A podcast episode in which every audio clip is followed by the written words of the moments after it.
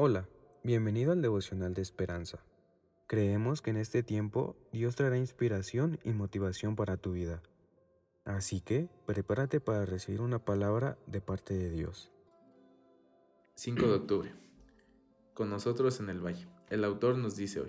Cuando Hannah Wilberforce, tía del abolicionista británico William Wilberforce, estaba a punto de morir, escribió una carta en la que dijo haber oído sobre su muerte, de un hermano en Cristo. Bienaventurado es el querido hombre que partió a la gloria, ahora en la presencia de Dios, a quien sin verlo amaba. Mi corazón parecía saltar de gozo. Luego describió su propia situación. Yo mejor y peor. Jesús tan bueno como siempre. Sus palabras me hicieron pensar en el Salmo 23, donde David escribe, aunque ande en valle de sombras de muerte, no temeré mal alguno, porque tú estás conmigo. Es allí, en medio del valle de sombra de muerte, donde la descripción se vuelve profundamente personal.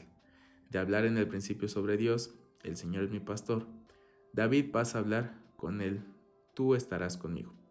Qué tranquilizador es saber que Dios Todopoderoso es tan compasivo que camina con nosotros, incluso a través de los lugares más difíciles. Ya sea que nuestra situación mejore o empeore, podemos acudir a nuestro pastor, Salvador y amigo, y encontrarlo tan bueno como siempre. Tanto que la muerte misma es derrotada y en la casa del Señor moraremos por largos días. Padre, te doy gracias por tu fidelidad y bondad perfecta hacia mí. Ayúdame a permanecer siempre contigo a pesar de toda circunstancia que exista en mi camino. En el nombre de Jesús, amén.